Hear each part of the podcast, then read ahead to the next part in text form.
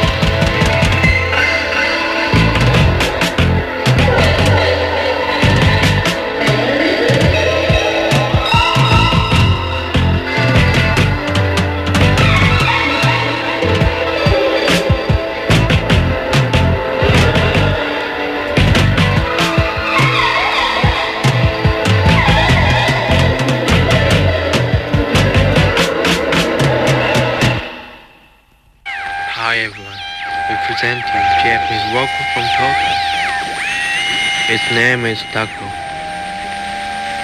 Taco has three meanings. One is octopus in the sea.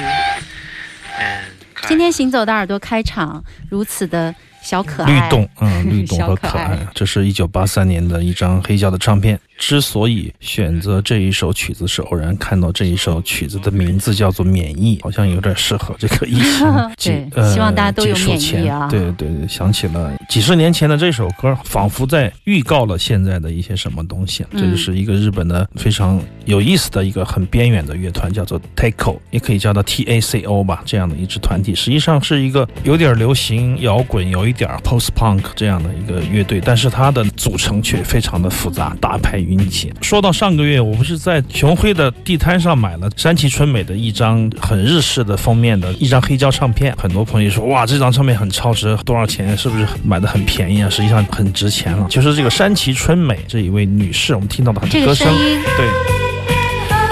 她就是也是这个乐团的一个主脑的人物，他跟一位叫做大理俊晴的，然后这个乐团呢，就一张俗话说叫一张死，就是说 一张专辑现 一张专辑就几乎没有了，然后啊草草的为了签约，为了完成合约，出了一个现场的专辑就没有了。但是他们的里面的一些呃 side man，一些朋友帮忙的朋友却非常非常的多，比如说我们听到的工藤工藤东里，还有成田宗弘。成田宗弘是以前我们看到那个叫做什么光树叶这个成员，然后他后面有一个非常重要的乐团，就是这个非常迷幻的一个 blues rock 乐团，叫做 High Rise。那么 FMP 最重要的日本的独立音乐厂牌，这个 FMP 的这首歌就是 High Rise 的歌名来改编的，说起来有点多。这里面还有一位 back vocal 和键盘手，B 面的第一曲有非常火的版本龙一教授当年的一个加入。那个年代，我觉得照射出来的是一种不论帮派、不论口味对，只要有有时间就来吧，把你的绝活使出来，不管是什么样的音乐，你都可以加入进来，给人一种。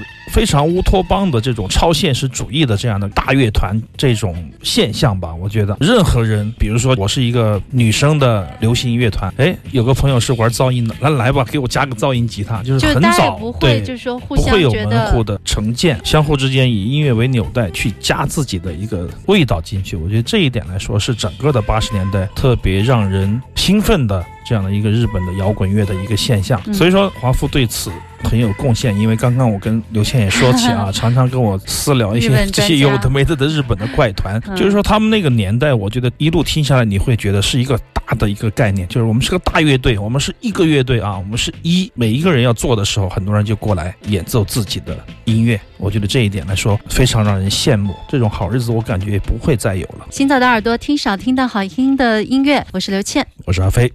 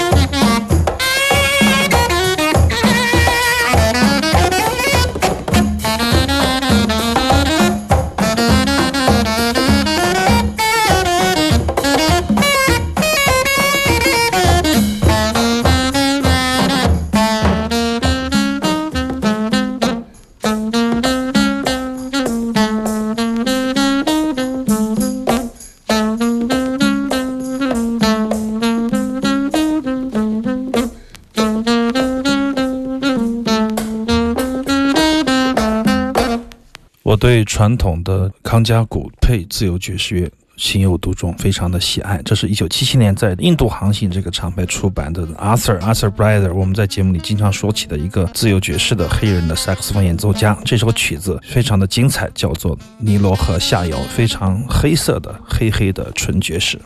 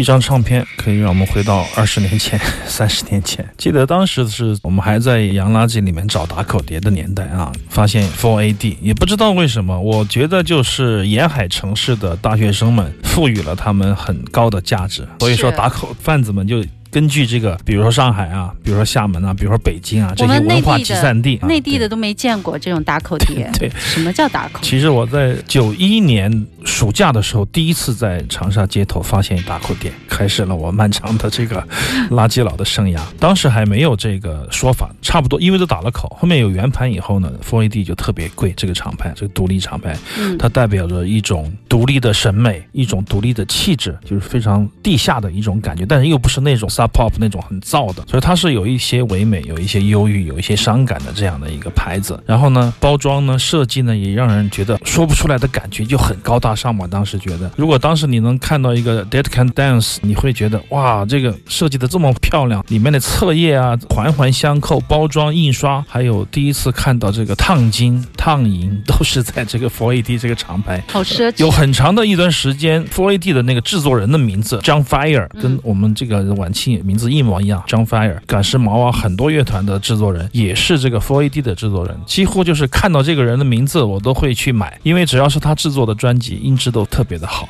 我从很小的时候就有发烧友的潜质。那个时候就知道音质这个东西啊，哎，常常在听的。设备不咋地，但是还挺讲究音质 常常有一些发烧友在网上相互攻击的时候，就说：“你用手机就知道我这个三百万的器材不好听吗？”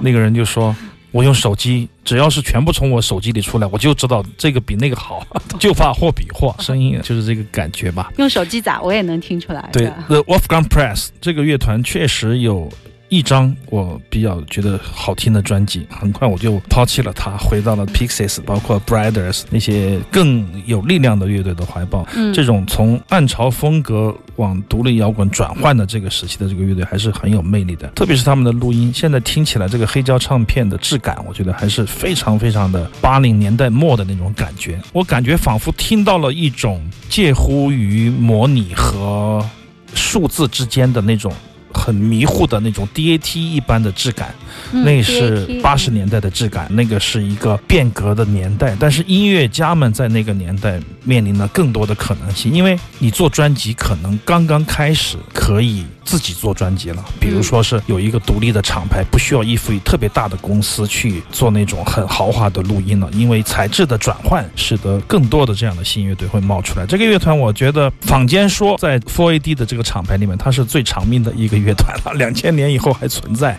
嗯几乎就没有超过十年的乐队在这个厂牌里。现在如果要在群里面竞猜这个乐团，猜得出来的都是老炮，不会低于四十岁。我感觉对不起，得罪人。